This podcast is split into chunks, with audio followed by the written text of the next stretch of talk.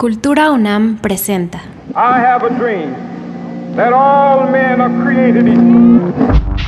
Ante la violencia, resistencia. Ante la impunidad, resistencia. Ante lo inhumano, resistencia. La resistencia comienza con la palabra. Por eso debemos hablar. ¿Cuánto tiempo va a pasar para que pueda mejorar? Todos somos víctimas de un estado confiscado con un gobierno involucrado en las ganancias del narco. Es una nación podrida con la población herida. Por la dignidad humana. Un podcast del Centro Cultural Universitario Tlatelolco. I have a dream. ¿Qué tal? Soy Jacobo Dayan, director del Centro Cultural Universitario Tlatelolco, y aquí en un episodio más del podcast Por la Dignidad Humana de Cultura UNAM. En esta ocasión me parece que vamos a, vamos a analizar uno de los fenómenos que me parece eh, se encuentran poco visibles, pero es el subsuelo de buena parte de la problemática que estamos viendo, pues no nada más en México, sino en todo el mundo sociedades cada vez más inconformes, estados incapaces de garantizar los servicios mínimos, educación, salud, vivienda, seguridad, y ante ello doblando las manos cada vez más ante intereses económicos, los grandes intereses económicos que de, manera preocupante empiezan a tener cada vez más peso en las decisiones políticas globales estados más débiles y sociedades cada vez que exigen lo que los estados ya no están haciendo. Esto ha generado inestabilidad y también es buena parte la razón por el surgimiento de los populismos en todo el mundo. En esta ocasión estamos con Alejandra Haas, directora ejecutiva de Oxfam México. Alejandra, un placer que estés con nosotros para hablar sobre el trabajo y los resultados tan importantes que ha tenido Oxfam en estos últimos años, post pandemia, diría yo. Muchas gracias, Jacobo. Encantada de estar aquí contigo y de compartir contigo y tu auditorio estos datos que año con año genera Oxfam desde hace ya bastantes años y eh, presentamos en el marco del Foro Económico Mundial de Davos en Suiza, donde tú sabes que se reúnen así como las grandes fortunas, las grandes empresas, los grandes tomadores de decisiones de este mundo capitalista y desigual y donde está están presentes muchos de los mil millonarios de los que hablamos justamente en el informe, ¿no? Pues como manera, de manera anecdótica, en ese mismo lugar en Davos, donde se reúnen para el Foro Mundial, es el lugar donde se desarrolla la novela La montaña mágica de Thomas Mann. Es muy, muy, muy sintomático. Aquella novela que hablaba de los males de Europa, del mundo, de principios del siglo XX, que en un solo lugar, en un solo hospital ocurría todos los males de Europa, hoy parece que también siguen ocurriendo los males del mundo contemporáneo. Alejandra, ¿qué, diferencia hay entre la o sea, ¿por qué es ah, irrelevante hablar de la desigualdad si en teoría ya estamos hablando y preocupándonos en el mundo entero por la pobreza?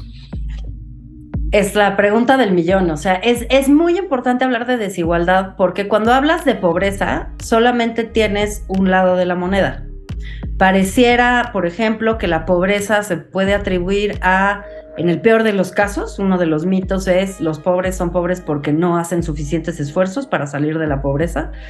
Eh, un mito totalmente desbancado por pues, la, la, comprobación de que las personas en pobreza trabajan más que las demás, se desplazan más que las demás y pagan más caro las medicinas y los alimentos que todos los demás, ¿no? Entonces no es una cuestión de falta de echarle ganas. Em, hablar de pobreza es muy útil y muy importante y ha sido parte de la agenda pública mucho más tiempo que la desigualdad, pero es insuficiente porque no da cuenta de que en un mundo con recursos limitados, aunque a veces parecen ilimitados para algunos, pero recursos limitados, poder limitado, narrativa limitada, eh, si de repente hay un juego de suma cero. Es decir, si unos acumulan muchísimo de la riqueza, forzosamente otros están condenados a la pobreza. No podemos solamente estudiar la pobreza si no entendemos cuáles son los mecanismos de acumulación de la riqueza, porque si no, no vamos a entender, por ejemplo, déjame darte un ejemplo concreto, cómo es que una persona que trabaja con un salario en formalidad es pobre. no debería de ser así. El sistema económico y social no debería permitir que una persona que tiene un trabajo formal y un salario pueda ser pobre. Y sin embargo, ocurre. Ocurre en México, ocurre en Estados Unidos y ocurre alrededor del mundo en muchos países. Y eso tiene todo que ver con la desigualdad. o sea, un ejemplo claro es México no es un país pobre. México tiene la economía 15, 16 del mundo, pero sí somos un país de pobres. Así es. A diferencia de países que son como Haití, que son países pobres, con gran pobreza, pero lo que tenemos es un problema de redistribución de, ingresos que se ha venido acrecentando en la pandemia o que la pandemia vino a acelerar. Es un proceso que tenía ya varios años y ustedes encontraron el año pasado recientemente eh, una medición sobre el impacto que tuvo la pandemia y ahora salen con un informe, la ley del más rico, que habla de las medidas que se tienen que tomar de manera urgente si no queremos que las democracias sigan golpeándose, los estados sigan siendo incapaces de garantizar los servicios mínimos. Así es, o sea, déjame darte un par de datos que ilustran esta profunda desigualdad que salieron en el informe de ahora. Eh, los mil millonarios, que son alrededor de 2.655 personas a nivel mundial. que, tienen más, de, que, tienen más de mil millones de dólares. De dólares, más de mil millones de dólares. Son 2.655 personas a nivel mundial acumularon durante la pandemia, es que son muchos ceros, 2.700 millones de dólares al día. Durante la pandemia. Durante la pandemia. Vimos un comportamiento, o sea, cuando empezó la pandemia, toda la gente, todo el mundo perdió, ¿no? Hubo como con el primer repliegue, hubo una baja en el crecimiento, recesión en algunos países. Pero la, pero los mil millonarios repuntaron muy rápido porque tienen fortunas muy flexibles, capacidad de sacar el dinero de un lugar e invertirlo en otro. Y muy rápidamente, particularmente en los sectores de energía y alimentación, empezaron a producir una riqueza exponencial que los llevó a pues, multiplicar con creces su fortuna. En contraste, eh, desde Oxfam eh, identificamos 1.700 millones de personas que han perdido poder adquisitivo con su salario por la inflación, que pues todas y todos lo estamos sintiendo, ¿no? La inflación está muy eh, claramente establecida y ha crecido en México mucho, pero no tanto como en otros países, en Turquía, en fin, en otros países de renta media, incluso en países desarrollados ha, crecido muchísimo. Y la gente no ha obtenido, ya no eh, logra mantener su nivel de vida, pues justamente porque pierde, eh, el salario no avanza tan rápido como la inflación y por lo tanto pierdes poder adquisitivo. O sea, lo que tenemos son, una más para poner en, en perspectiva, 2.500 y fracción de personas que multiplicaron exponencialmente su ingreso multimillonario y un 20% de la población mundial, que son 1.700 millones de habitantes más o menos, redujo sus ingresos durante la pandemia. más la inflación acumulada. Así es. Déjame darte otro comparativo. En América Latina teníamos desde la pandemia 61 mil millonarios de esos 2.600 y tantos. Ahora tenemos 30 nuevos mil millonarios. Se crearon 30 personas llegaron a ser mil millonarias con la pandemia. Que es el 50%. Mientras, exacto. Mientras que tenemos también en la misma región 12 millones de nuevas personas en pobreza extrema. Eso quiere decir que por cada nuevo mil millonario en América Latina hay 400 mil personas nuevas en pobreza extrema. En teoría, esto se tendría que resolver con crecimiento económico y redistribución. El problema en nuestros países y particularmente México es la baja recaudación y nuestro severo problema de gasto. Yo creo que, y, agregaría uno más, eh, aunque me parece que hay que enfocar, bueno, en este caso, en este informe nos enfocamos en recaudación, pero para terminar la película, el otro tema eh, que hay que abordar forzosamente es el tema de los derechos laborales. Esta administración ha hecho algunos avances, se ha mejorado el salario mínimo, hay eh, avances en democracia sindical, pero si, si el salario no te alcanza para vivir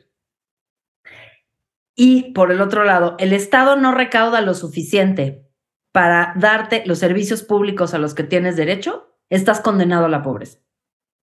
Claro, porque ya incluso ni la educación en muchos casos es una forma de, ascenso social.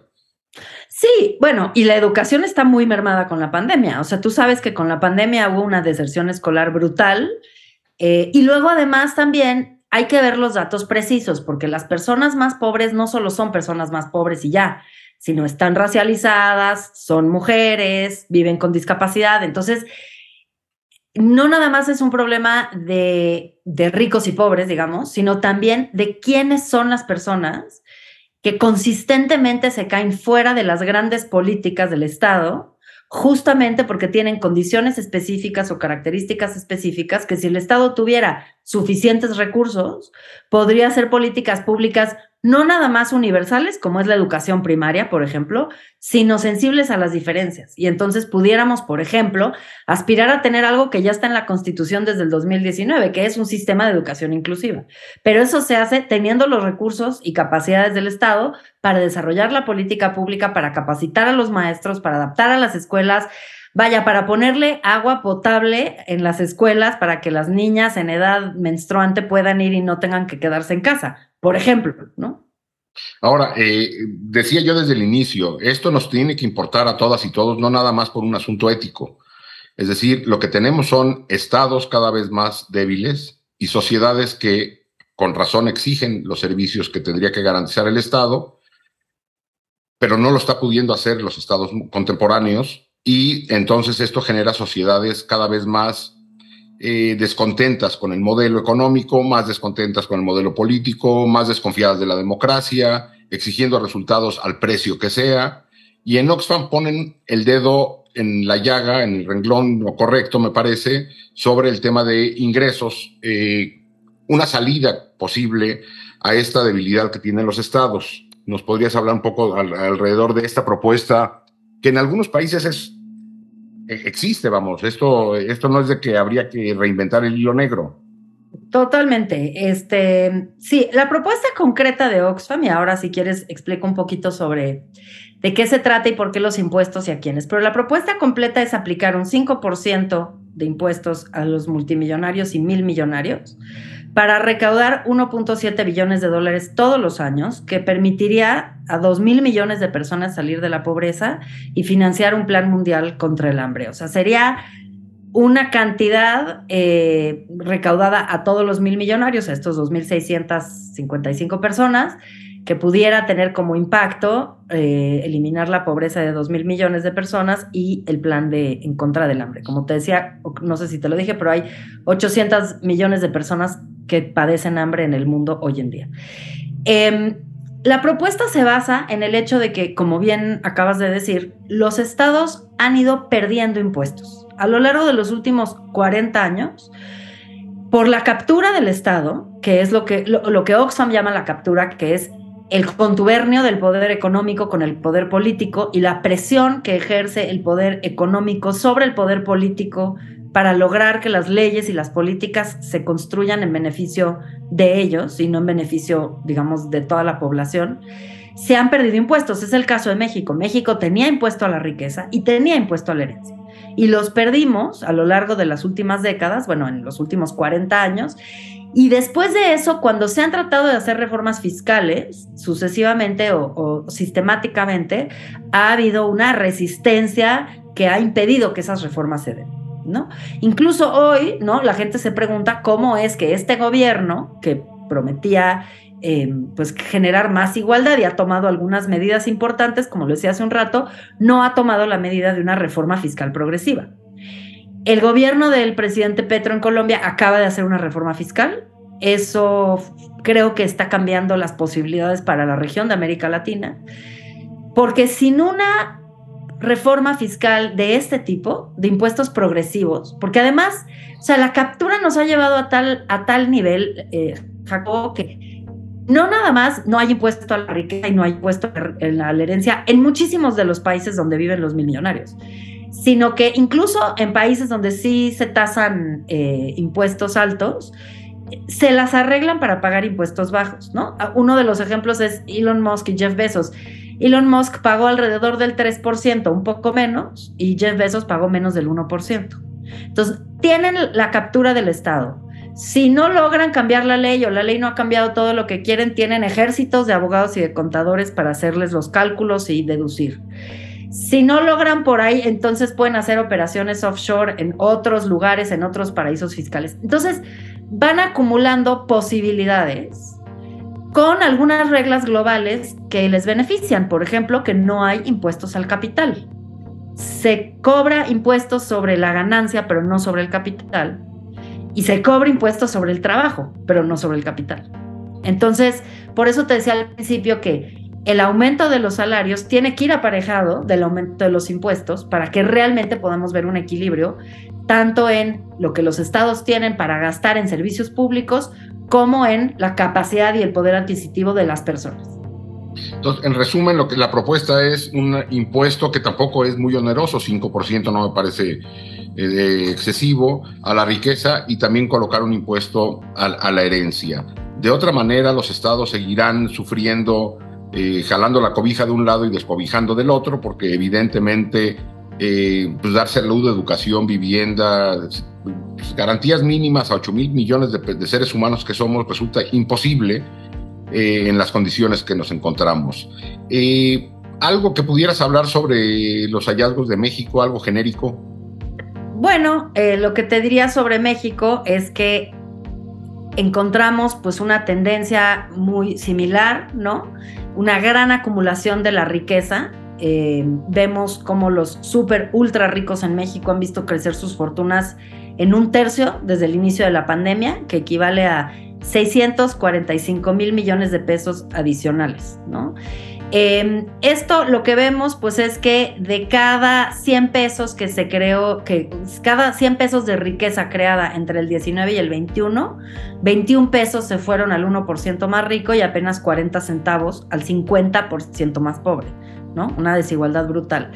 Y finalmente te diría que en, materia fiscal, ¿no? Que pues realmente preocupa muchísimo porque lo que pagan los más, más, más ricos eh, en, materia de impuestos en México realmente pues es mínimo, es, 0.34% del PIB frente a... Em, frente, a, frente al resto de las personas que, que, pagan impuestos sobre la renta, impuestos sobre el consumo, ¿no? Se dice, por ejemplo, y eso yo lo he visto, leído y he escuchado a muchísima gente argumentar, que el problema en México de los impuestos es un problema específico de la gente que está en la informalidad, ¿no? Como si la informalidad primero fuera una decisión propia, nadie quiere vivir en la informalidad, así está construido el sistema económico mexicano, y segundo, como si las personas, por ejemplo, la señora que vende quesadillas en la esquina, como si ella no pagara impuestos, pero esa señora, por supuesto que paga impuestos. Paga los impuestos del consumo, ciertamente, y luego, por ejemplo, si te cobra un grupo criminal derecho de piso, pues es, un, es un impuesto que estás pagando porque el Estado no está haciendo su trabajo de garantizar tu seguridad. Entonces, los impuestos no nada más sirven para la educación y, la salud, también sirven para la infraestructura y para la seguridad que tanto nos hacen falta y de, y de las y, que tanto y que son indispensables también para el crecimiento económico. Lo que quiero decir es que hace sentido tener un sistema impositivo fuerte, con un Estado fuerte, como tú decías, para repensar el pacto social, para eh, lograr que el Estado pueda dar los servicios y para que pueda bajar, digamos, la, la conflictividad y la polarización social. Y dentro de esos servicios básicos también está lo más básico, que es garantizar la seguridad de las personas. Pues así es, y evidentemente en ningún momento se está eh, denostando la riqueza o, hablando mal de las personas eh, con mayores ingresos, simplemente que la coexistencia social y la desigualdad, la hiperconcentración de, recursos a nivel global en muy pocas manos, eh, más allá de injusto o inmoral, es hasta peligroso. Lo que necesitamos. Déjame nada más, déjame nada más contarte una cosa rápida para que veas que que tanto no es acerca de denostar a nadie. Hay tres grupos de multimillonarios y millonarios que estuvieron en Davos este año y que le están pidiendo a los estados que les cobren más impuestos. Y lo que dicen es, nosotros nos damos cuenta de la absoluta injusticia que es que estemos acumulando porque tenemos mucho capital y eso la riqueza produce riqueza Y, también reconocemos que la filantropía, aunque es muy noble, no sirve para cambiar los problemas estructurales. Y Warren Buffett, eh, uno de los hombres más ricos del mundo, dice una frase, una cosa muy interesante. Él dice, mi socio más importante en el desarrollo de mis negocios es el gobierno.